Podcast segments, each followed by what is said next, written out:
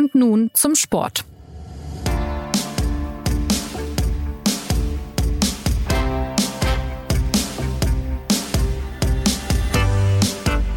Vieles ist anders bei dieser Fußball-WM, das haben mittlerweile alle gemerkt, die sich mit dem Ausgang dieses Turniers beschäftigen. In den Halbfinals stehen eben nicht die klassischen Nationen wie Deutschland, Brasilien oder England, sondern mit Kroatien und Marokko auch zwei kleinere Fußballländer. Besonders die Marokkaner gelten als die große Überraschung, weil sie es als erstes afrikanisches Team überhaupt unter die letzten vier geschafft haben. Da gibt's natürlich Klärungsbedarf und deshalb herzlich willkommen bei Und nun zum Sport, dem Fußballtalk der SZ. Mein Name ist Jonas Beckenkamp und ich freue mich, dass Sie eingeschaltet haben. Heute geht's äh, um die entscheidende Phase bei der WM, denn alle Welt fragt sich ja, wer schafft's ins Endspiel? Und dazu begrüße ich finalwürdige Gäste, zugeschaltet aus Katar, die Kollegen Sebastian Fischer und Martin Schneider. Hi, grüß dich. Hallo. Also zunächst mal, ähm, wir haben ja hier Gäste von vor Ort. Also wenn es bei Sebastian ein bisschen knackt im Hintergrund oder ein bisschen äh, Lautstärke, dann wissen Sie, der Mann ist wirklich vor Ort und wartet auf eine Pressekonferenz. Ähm, die erste Frage geht aber an Martin. Die Halbfinals lauten jetzt Argentinien gegen Kroatien und Marokko gegen Frankreich. Ja, was sagen uns diese Paarungen über die Kräfteverhältnisse in der Fußballwelt? Hui, äh, große Frage direkt, äh, direkt am Anfang. So kenne ich es von dir. Ähm, ja, du, du, hast es in der, in der Anmoderation ja eigentlich schon ganz schön gesagt. Ähm, es sind zwei Paarungen, wo eigentlich ein sogenannter klassischer Favorit gegen gegen einen vermeintlichen Außenseiter spielt, wobei man jetzt äh, wirklich sehr lange Fachdiskussionen führen könnte, inwiefern Kroatien noch noch als Außenseiter durchgeht. Aber dass es so ist, ist eigentlich ja, erstmal erstmal eine ganz gute Nachricht, äh, weil das sah auch bei diesem Turnier ja eine Zeit lang so aus, als würde es ein reines Favoritenturnier. Ähm, das hat sich jetzt im Halbfinale nicht wieder gespiegelt. Dann ist es so, dass, ähm, dass halt nur zwei Mannschaften aus Europa im Halbfinale sind. Wobei man auch sagen muss, sobald eine WM außerhalb von Europa gespielt wird, ist das häufiger so. Sobald eine WM in Europa gespielt wird, hat man es auch ganz oft so, dass spätestens ab dem Halbfinale dann eine Europameisterschaft ist. Ähm, insofern hat sich das auch ein bisschen, bisschen ausgeglichen.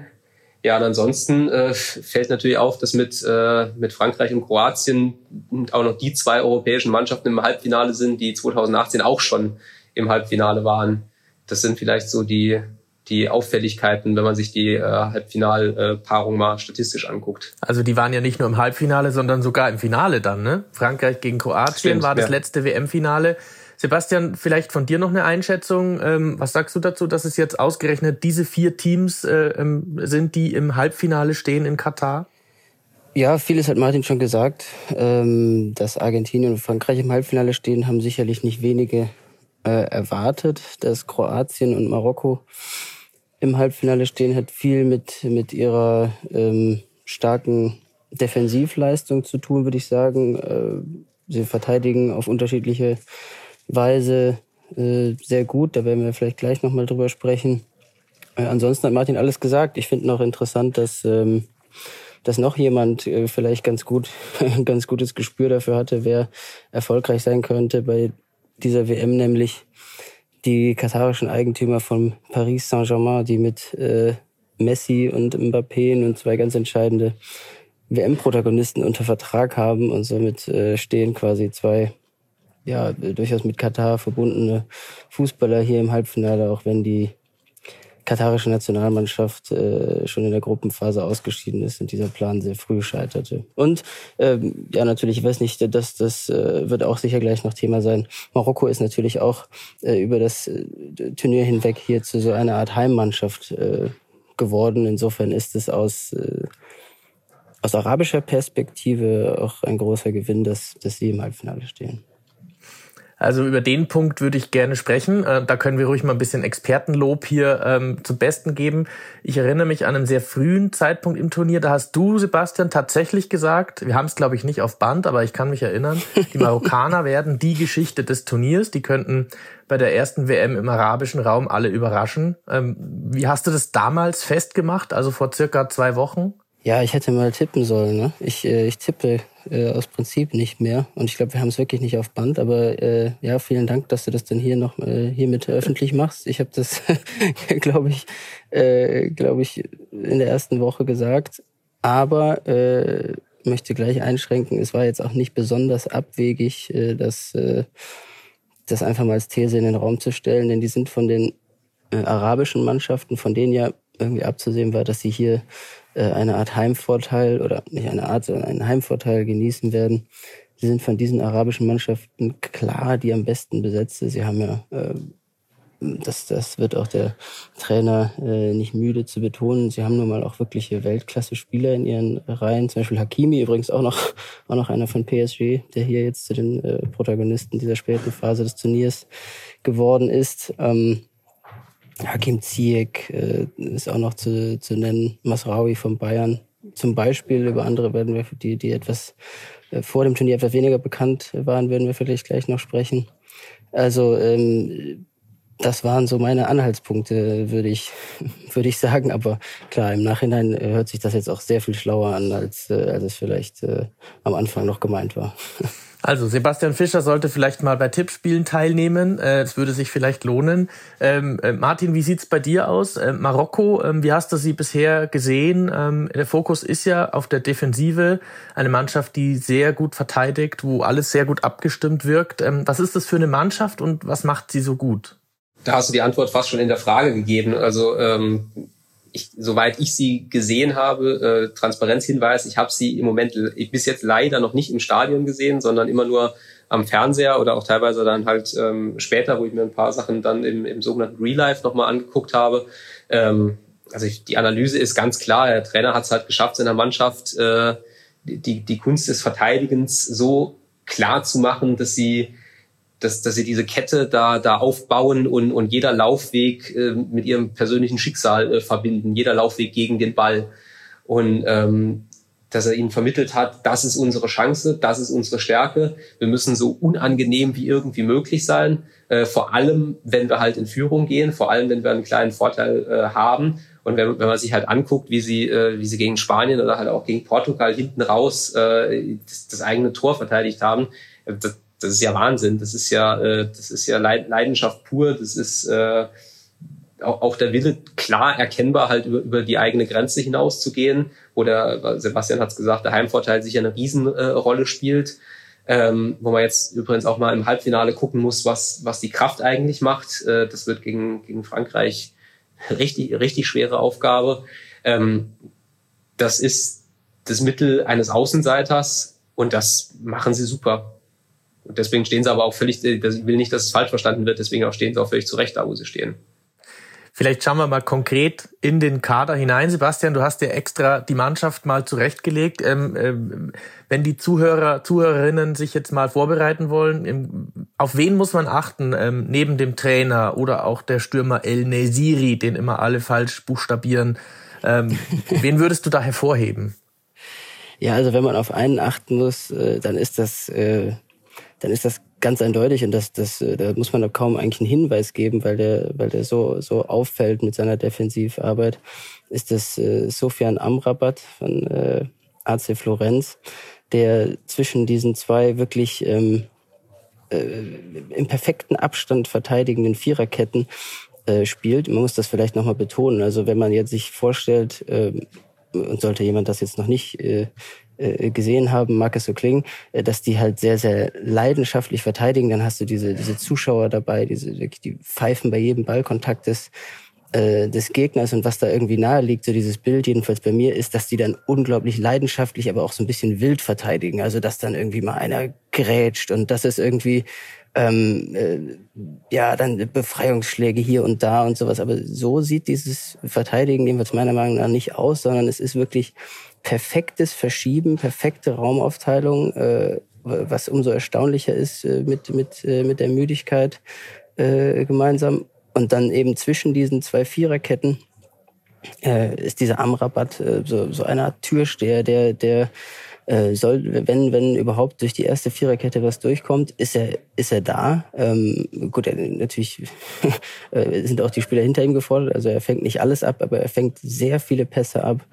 Ähm, er ist in sehr vielen Zweikämpfen da, er stört sehr viele, viele Angriffe. Und dann, was wirklich erstaunlich ist, auch wenn er quasi äh, jetzt gegen, ähm, gegen Portugal insbesondere eigentlich von der ersten Minute an so aussah, als wäre er schon müde, ähm, schafft er es trotzdem auch äh, eben nicht die Bälle einfach nur zu klären, sondern tatsächlich auch, das war, das war ganz auffällig, noch in, den, in, der, in der Nachspielzeit, wenn ich mich jetzt nicht irre, sogar noch, hat er sogar noch dann, äh, dann irgendwie ein, zwei Spieler ausgedribbelt und, äh, und, und einen vernünftigen Pass für, für einen Konter äh, hinbekommen. Also er ist wirklich meiner Meinung nach der, der, der, der auffälligste Spieler der Marokkaner und für mich eigentlich, ähm, vielleicht, äh, ich hoffe, ich tue jetzt keinem von den ja gut, Messi, da ist so ein gewisser Messi, der ist auch nicht schlecht, aber ähm, für mich ist Amrabat der, der Spieler des Turniers bislang. Vielleicht noch ein Wort zu den äh, marokkanischen Spielermüttern. Ähm, ich habe das auch gesehen, Sebastian, du warst ja im Stadion, glaube ich. Ähm, die Spieler feiern tatsächlich nach dem Schlusspfiff äh, gerne mit ihren Mamas. Da gibt's auch so ein Tänzchen und so. Wie hast du das erlebt? Ja, ich war jetzt äh, bei den bei den vergangenen zwei Spielen im Stadion und da war das, äh, war das so. Ich glaube, es war auch schon bei den, bei den Gruppenspielen äh, jeweils so. Das war, ähm, so hat es jedenfalls äh, Abdelhamid Sabiri, der, der äh, ehemalige deutsche U21-Nationalspieler, der, der jetzt für Marokko spielt, so hat er es äh, mir erklärt äh, in der Mixo nach dem Spiel und so, so hatten es auch äh, hier Nachrichtenagentur berichtet. Das war ein, eine Idee vom Verbandspräsident, äh, vielleicht auch vom, vom Trainer noch, noch mit, dass, äh, dass jeder Spieler äh, zwei Tickets bekommt oder zwei, zwei Plätze frei, um, um jemanden mitzunehmen. Und da haben sich so gut wie alle für, für die eigene Familie entschieden, für die eigenen Eltern. Und äh, sie betonen auch nach jedem Spiel, werden natürlich auch viel darauf angesprochen und betonen dann immer, wie, wie wichtig es ist. Es sind äh, ja, rührende Szenen, sie dann dort äh, tanzen, feiern mit den mit den Müttern. Auch die auch die Mutter vom vom Trainer selbst ist dort. Also äh, ja sicherlich ein, ein eine eine eine Idee, die irgendwie so aufgegangen ist, wie sich das der der der der Verband erhofft hat. Auch natürlich mit den mit den entsprechenden Bildern, die die die dann um die Welt gehen dazu. Also wer sich dafür im Detail interessiert, die Kollegin Dunja Ramadan von der Süddeutschen Zeitung schreibt bei uns auch nochmal einen Text über die marokkanischen Spielermamas. Es könnte vielleicht ganz erheiternd sein in den nächsten Tagen, also gerne danach suchen. Äh, Martin, äh, mancherorts ist ja schon vom afrikanischen Griechenland die Rede. Also die Griechen mit Otto Rehagel 2014 haben sie die EM, äh 2004, Entschuldigung, haben sie die EM gewonnen. Völlig überraschend. Ähm, inwiefern siehst du da Parallelen auch ja von der Spielweise, vom, vom Auftreten, von dem ganzen Flair, das die, dieses Team versprüht? Die Parallele wäre mir jetzt direkt nicht in den Sinn gekommen, muss ich ehrlich sagen. Also die, die Parallele ist halt die defensive Spielweise und ähm, und die, die, ähm, die Durchschlagskraft vorne in den entscheidenden Punkten. Ansonsten weiß ich nicht so richtig, ob der Vergleich äh, zieht, weil äh, ja vor allem auch die, die Trainerpersönlichkeiten ganz andere sind. Ne? Otto Rehage äh, war, ein, war ein Veteran, äh, äh, war ein, auch ein ausländischer Trainer, der halt 2004 Griechenland halt übernommen hat und mit seinem Stil, auch mit seinem, mit seinem Außenseiterstil, Stichwort Kaiserslautern, äh, ja schon, schon erfolgreich hatte. Und der marokkanische Trainer äh, ist ja in einer völlig anderen äh, Situation äh, nach Marokko gekommen. Vielleicht kann Sebastian nochmal noch mal nachzeichnen, äh, wie das überhaupt kam. Du hast ja auch einen Text dazu geschrieben. Das stimmt, ja, kann ich, kann ich gerne machen. Ähm, der war, war bis, äh, bis vor einem halben Jahr, ja, ziemlich genau bis vor einem halben Jahr noch ein sehr erfolgreicher marokkanischer Vereinstrainer, hat die, hat die afrikanische Champions League gewonnen und äh, ist dann vor allem deshalb äh, Nationaltrainer geworden, weil sich sein Vorgänger, äh, der, der Bosnier Halihocic, mit äh, den ganz entscheidenden Spielern im Kader zerstritten hat, nämlich äh, mit, mit Masraoui und vor allem mit Hakim Ziyech, der daraufhin, der, der, der, der nicht zum Afrika Cup nominiert wurde und daraufhin seinen Rücktritt erklärt hat, was äh, natürlich den Fans und auch den Medien in Marokko so gar nicht gefallen hat.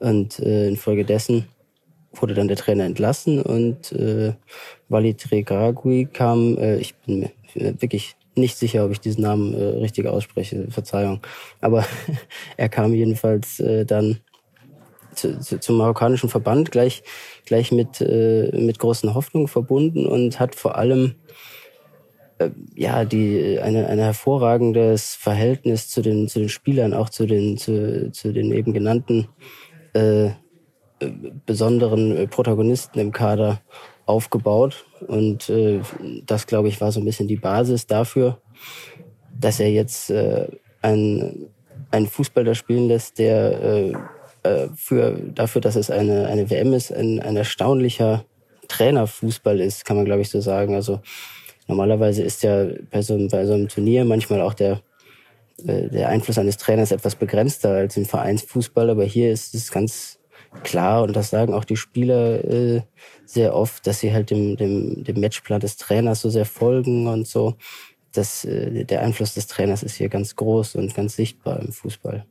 Vielleicht noch ein äh, Gedanke, was bei der WM auch auffällig ist, ist, dass, äh, dass Mannschaften profitieren, wenn sie auf, aus, auf einen Trainer quasi aus der eigenen Schule oder aus dem eigenen Land äh, setzen.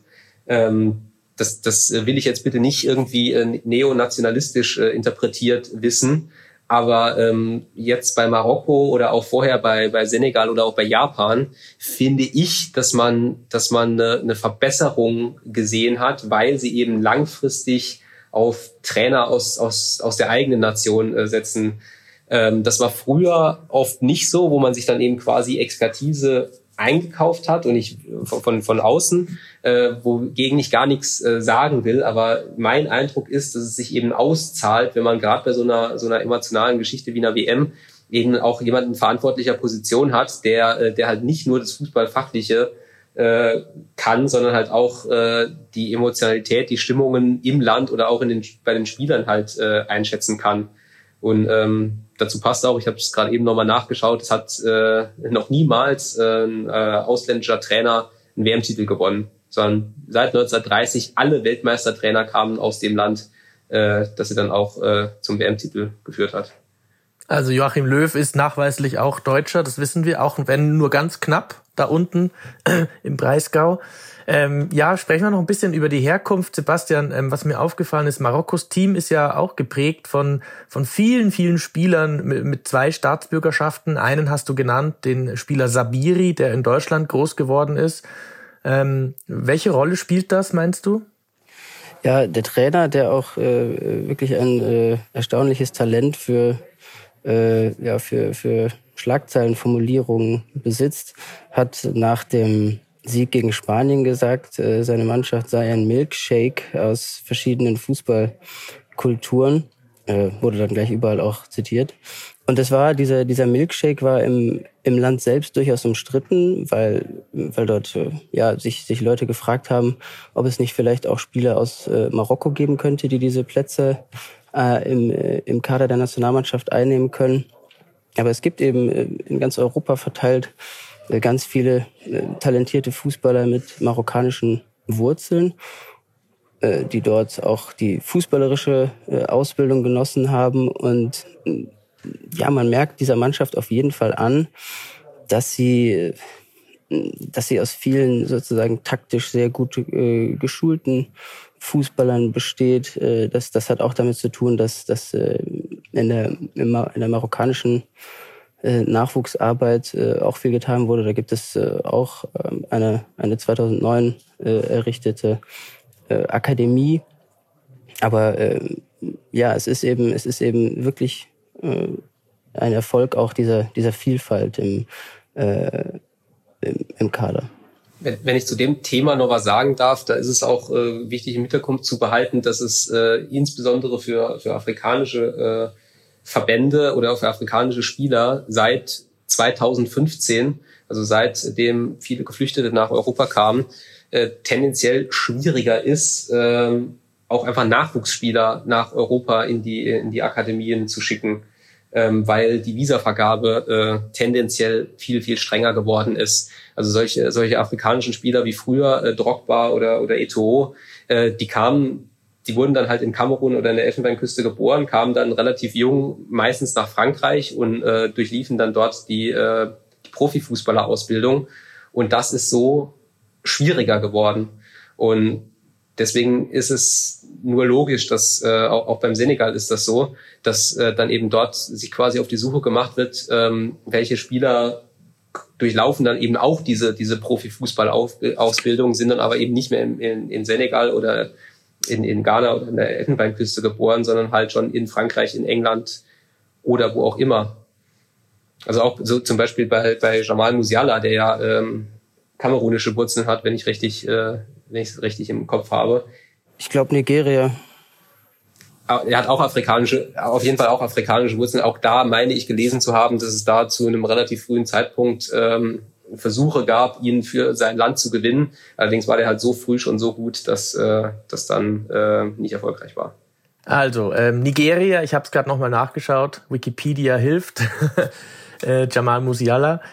Also, soweit äh, zu den Marokkanern. Es stehen ja noch ein paar andere Mannschaften im Halbfinale, zum Beispiel die Kroaten und die laufen ja auch, wie man so sagt, äh, gerne mal unter dem Radar. Ähm, dabei standen sie, wir haben es gehört, schon zu 18 im Finale und schnitten in ihrer kurzen Historie ja fast immer gut ab. Ähm, ich weiß jetzt nicht, wer von euch der größere Kroatien-Experte ist, aber vielleicht ein Wort zu Ihnen. Warum sind Sie auch diesmal so gut? Soll ich, Martin? fang, fang du mal an. Also sie haben Luka Modric, das ist sicherlich äh, nicht ganz unwichtig. Äh, äh, einfach, ähm, ja, ich will jetzt hier nicht zu schwärmerisch klingen, aber es ist schon äh, ein Ereignis, ihm, äh, ihm zuzusehen, äh, die Art und Weise, wie er sich äh, auch mit 37 noch äh, ständig in Positionen bringt, in denen er anspielbar ist. Sein, sein, seine, seine Passtechnik natürlich mit dem Außenriss und sowas, das ist, das ist wirklich, ähm, das ist wirklich schön zu sehen. Und er ist für diese Mannschaft auch ein ganz wichtiger Kapitän.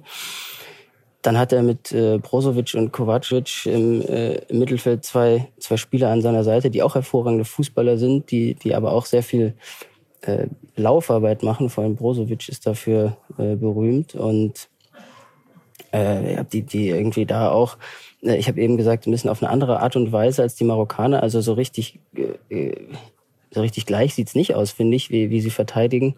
Aber äh, ja, auch die Marokkaner, äh, auch die, auch die Kroaten, sorry, machen, äh, verdichten sehr, sehr effektiv das, das Zentrum, machen es, äh, machen es den Gegnern schwer, ähm, durch die Mitte Torchancen rauszuspielen, zwingen sie sozusagen weg von ihrem, von ihrem eigenen Strafraum. Äh, und wenn dann doch mal jemand äh, äh in die Nähe kommt, was natürlich geschehen ist, unter anderem äh, gegen Brasilien. Dann haben sie einen ziemlich guten Torwart, der auch, also das ist auch noch eine Parallele zu Marokko. Also die Marokkaner haben Bono als, äh, als, als herausragenden Keeper und die, die Kroaten Livakovic, der jetzt äh, eine wirklich unglaubliche Parallele zu 2018, äh, wirklich irgendwie ironisch, äh, genau die gleiche Anzahl an Elfmetern äh, in, in zwei Elfmeterschießen gehalten hat, wie das, wie das auch 2018 war. Also 2018 haben die Kroaten im Achtelfinale und im Viertelfinale im Elfmeterschießen gewonnen, jetzt wieder. Und äh, äh, damals hat Subasic, der Torwart, im Achtelfinale dreimal gehalten und im Viertelfinale einmal. Und genau das gleiche hat jetzt äh, Livakovic auch geschafft. Also ähm, ja, das, äh, das, das erklärt, glaube ich, auch ein bisschen was über diesen, diesen kroatischen Erfolg. Martin, du als Bundesliga-Kenner, ähm, äh, kannst du uns ein bisschen was über Joschko Guardiol sagen, den Abwehrspieler bei den Kroaten? Man kennt ihn aus Leipzig und, und jetzt reden gerade alle über ihn, wie gut der Junge ist. Er ist ziemlich jung noch. Ähm, inwiefern ist das einer, der sogar Messi aufhalten könnte? Ja, ich, ich weiß gar nicht, ob man über Guardiol so viel Neues sagen kann. Also, dass er ein riesen Abwehrtalent ist, das ähm, wusste man schon vorher. Das war auch in der Bundesliga klar. Gab ja auch schon äh, schon mehr oder weniger offene Gerüchte, äh, wann und für wie viele in die Premier League äh, wechselt. Äh, läuft in der Bundesliga vielleicht noch ein bisschen unterm Radar, weil er halt in Leipzig äh, spielt.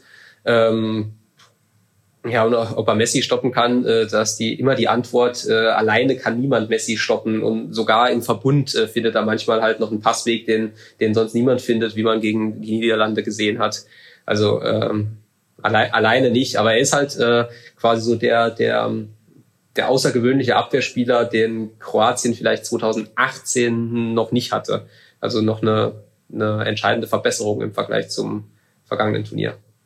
Ich würde gerne noch über einen Faktor bei den Kroaten sprechen. Das hatten wir auch bei den Marokkanern gerade schon gehört. Das ist das Thema Leidenschaft, ähm, ähm, dieser Wille, diese unbedingte Hingabe. Ähm, ähm, Sebastian, hast du das auch schon so festgestellt, dass das auch bei den Kroaten so ein großer Faktor ist?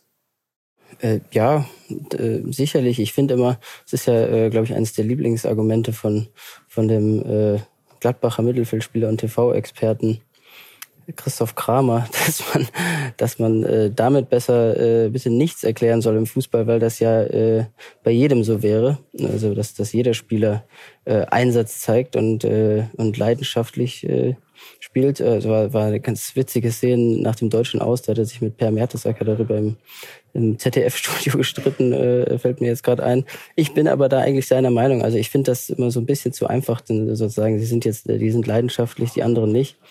Klar ist es aber irgendwie bei einer, bei solchen Turnieren äh, wie einer WM, äh, wird das dann immer, äh, ist das dann immer Thema und irgendwie ist es natürlich auch, äh, ja, man, man, wenn man jetzt, wenn man sich die kroatischen Spiele anschaut, dann kann man dieses Element natürlich da, daraus, daraus erkennen. Also die, da läuft schon jeder für den, für den anderen und äh, das, das betonen die dann auch immer.